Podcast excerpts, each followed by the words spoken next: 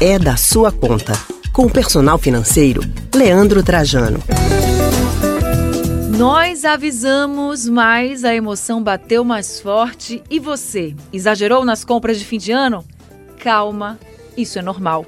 Pois é, Anne. Segundo pesquisa realizada pela Confederação Nacional de Dirigentes Logistas, o CNDL, em parceria com o Serviço de Proteção ao Crédito, SPC Brasil, 19% dos consumidores costumam gastar mais do que podem com as compras de Natal. Além disso, a pesquisa indica que 5% dos brasileiros que vão presentear no Natal pretendem deixar de pagar alguma conta para fazer essas compras de fim de ano. Já pensou? É por isso que conversamos agora com o personal financeiro Leandro Trajano. Boa tarde, Leandro. Boa tarde, Raul. Boa tarde, Ana, e a todos os nossos ouvintes. Um, um dia bem importante aí que a gente está hoje, né? Uma noite festiva e um período que requer reflexão e também em relação ao planejamento financeiro que nos espera em 2020. Pois é, Leandro, muito boa tarde para você também.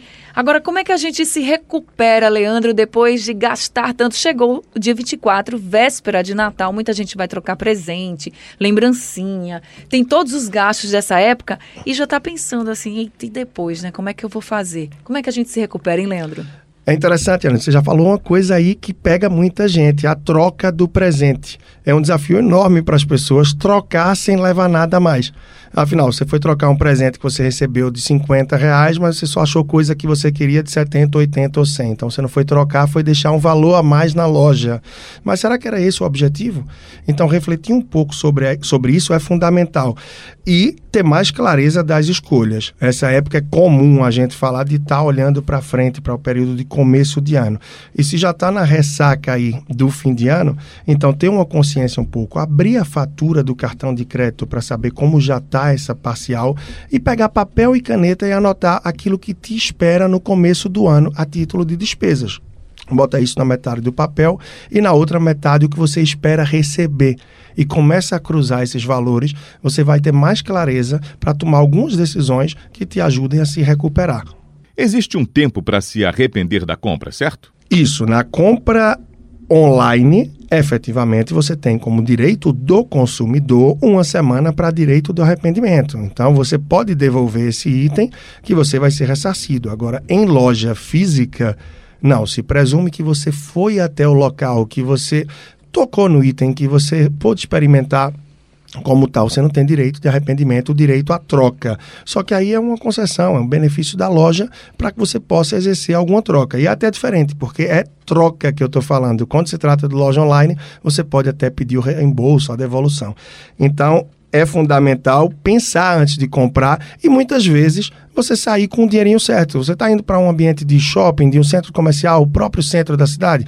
Quanto é que você pretende gastar e o que você pretende comprar? Quanto é que isso daria? 100 reais? Passa no caixa eletrônico no dia anterior, leva 100 reais certinho e a possibilidade de você gastar mais do que pode, ela é quase que inexistente. Agora, se vai com cartão de débito ou de crédito, pode ser que você se afunde no cheque especial ou em compras parceladas que podem comprometer aí o teu orçamento adiante. Leandro, o que, é que a gente tem a aprender com esses exageros de fim de ano? E são exageros que se repetem, né? São coisas aí que a gente tem e são recorrentes. E eu acredito muito nesse sentido, que como se fala, você ter uma lista, você saber o que é que você vai comprar e o que você está precisando e se limitar um pouco a isso. Parece meio analógico, mas você andar com o dinheiro em espécie é um limitador.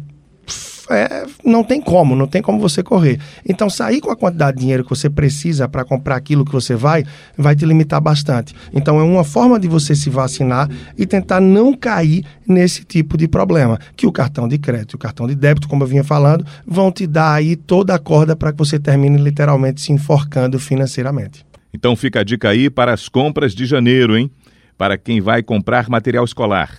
Isso, muito bom. E se preocupando sempre também em negociar. Afinal, seja no centro comercial, no shopping, no centro da cidade, o material escolar, você tem espaço sempre para negociar sim. E quando você vai em espécie, em muitas ocasiões, você tem ainda mais possibilidade. Então, pensar um pouco, se organizar melhor, tudo isso vai fazer acontecer e ajudar para começar um ano mais tranquilo financeiramente falando. Tá certo, Leandro. Obrigada por estar aqui com a gente em mais um É da Sua Conta.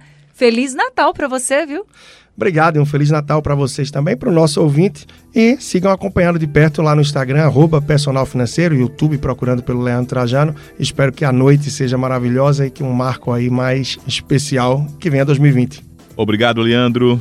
Feliz Natal e aqui conversamos com o personal financeiro Leandro Trajano.